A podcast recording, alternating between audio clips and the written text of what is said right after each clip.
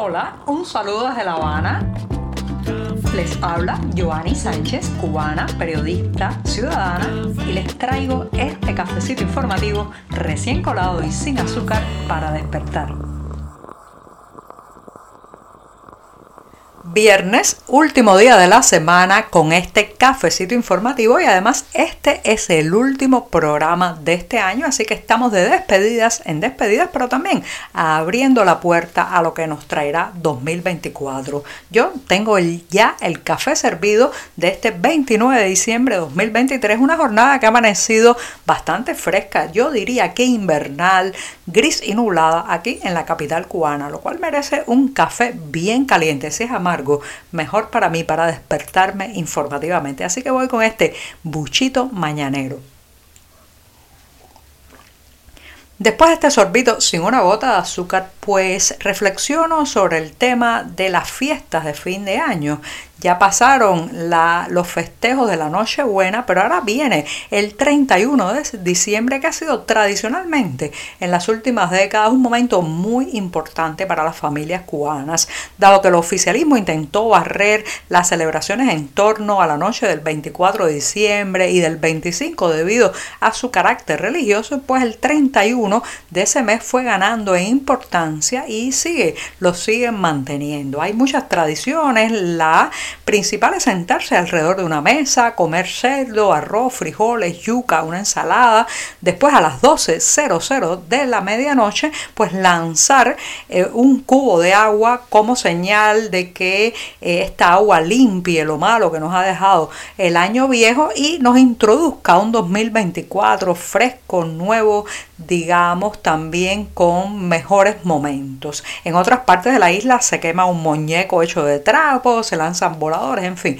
Es una jornada con muchas tradiciones que este año se ve menguada y apocada por la crisis económica y el éxodo masivo que estamos viviendo. Ahora, ¿quién paga? ¿Quién financia esos platos que se van a poner sobre la mesa? Pues es muy claro, la familia emigrada, los exiliados financian y sostienen mayoritariamente esa cena del día 31 de la última jornada del año. Por estos días aumentan muchísimo las compras que hacen los emigrados cubanos a través de portales digitales que han crecido como hongos después de la lluvia y que mucha gente especula que están gestionados y dirigidos por los propios jerarcas del Partido Comunista, sus familiares y sus hijos que se embolsan eh, cantidades enormes de dinero, sobre todo por estas fechas. También aumentan eh, los paquetes enviados con alimentos, con útiles de aseo, con los productos necesarios para cocinar ese 31 de diciembre. Así que podemos decir que la mesa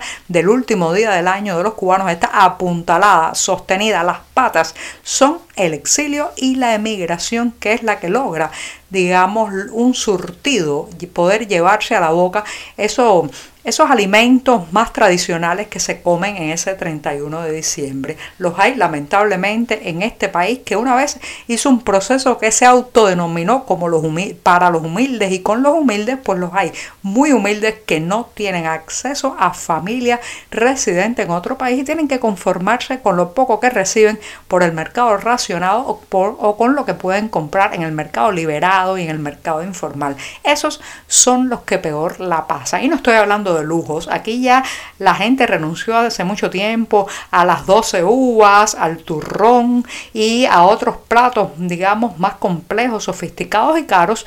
Estoy hablando de lo básico. Hay familias en este país, señoras y señores, que no podrán comerse un plato de arroz con frijoles este 31 de diciembre. ¿Quiénes son?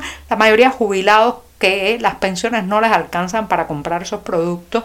También gente que vive en barrios periféricos y vulnerables, gente que no recibe remesa, en fin, cada vez son más en ese sector de los desplazados, de los que ni siquiera pueden ese último día de cada año darse el gusto de sentarse a una mesa y disfrutar, disfrutar de los platos tradicionales que tampoco son tan exquisitos, tan gourmet ni tan exclusivos, pero que lamentablemente en este país se han convertido ya en una ilusión dolorosa. El fin de año en Cuba está sostenido desde fuera.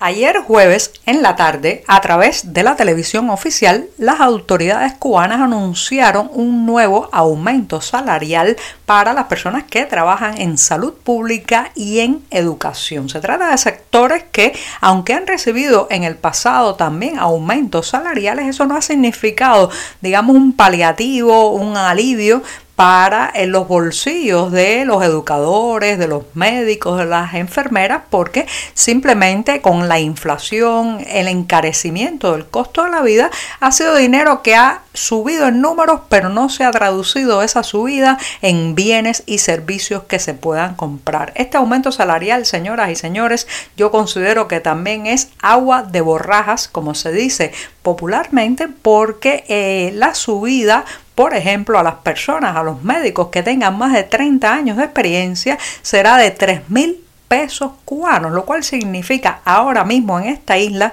la posibilidad de que ese galeno se compre una vez al mes un cartón con 30 huevos. O sea, el aumento salarial más apetitoso para los que más años han trabajado, más experiencia han acumulado y más tiempo de su vida han donado al sector de la salud pública se traduce, es literalmente 30 huevos. Esto además, este dinero añadido en circulación probablemente termine alimentando la inflación aún más.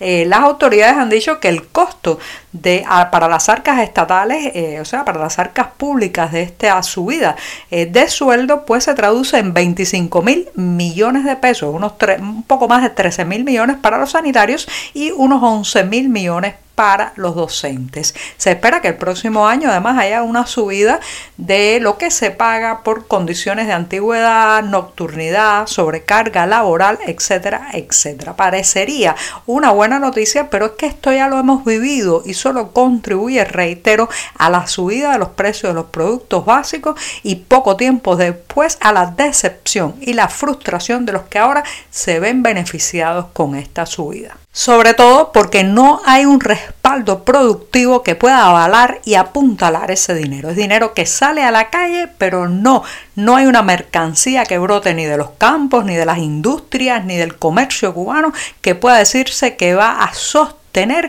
ese, esos billetes más en el bolsillo.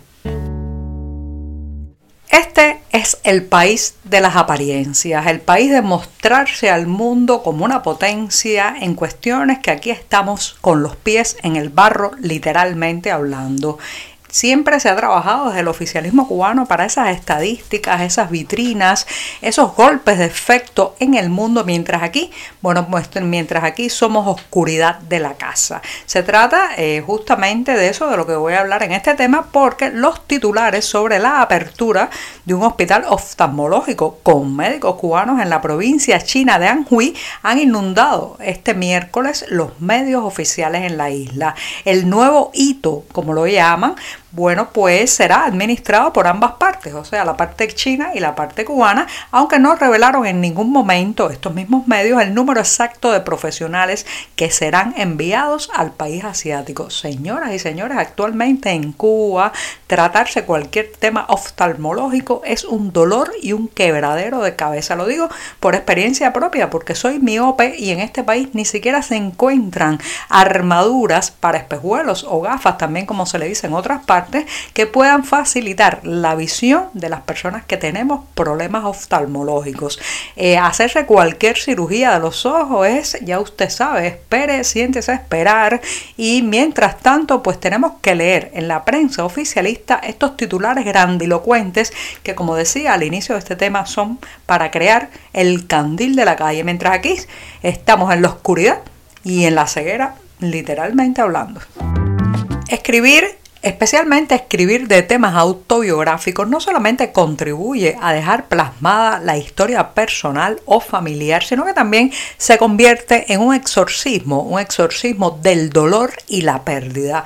Parece que este es el caso del libro que se presentará el viernes 12 de enero en la ciudad de Miami, específicamente en el Museo Americano de la Diáspora Cubana, en el contexto de la tertulia La otra esquina de las palabras, con el título Song for Olivia y de la autora Maruche Suquet Méndez. Se trata de un volumen que aborda la vida de la hermana de la autora llamada Olivia viviendo en el exilio y también de su esposo quien fuera asesinado en la puerta de su casa poco después de salir de una cárcel en Cuba, un crimen que por demás no se esclareció ni se hallaron culpables. Así que esta autora, Maruchi Suquet Méndez, pone en blanco y negro no solamente la historia de su familia, sino las preguntas, las interrogantes de un exiliado, alguien que tuvo que salir de la isla por las presiones y la falta de libertad y además pues sintió que al otro lado no solamente pudo rehacer su vida, sino que también se trajo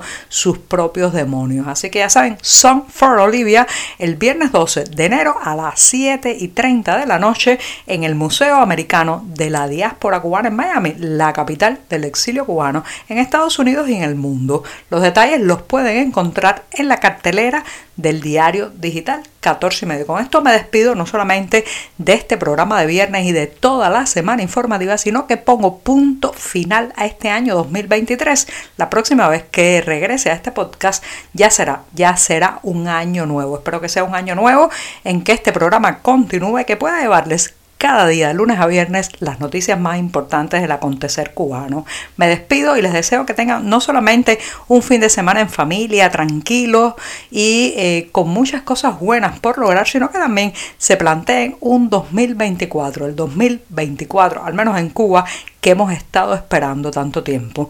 Muchas gracias y hasta el próximo lunes, hasta 2024. Por hoy es todo. Te espero el lunes a la misma hora. Síguenos en 14medio.com. También estamos en Facebook, Twitter, Instagram y en tu WhatsApp. No olvides, claro está, compartir nuestro cafecito informativo con tus amigos. Muchas gracias.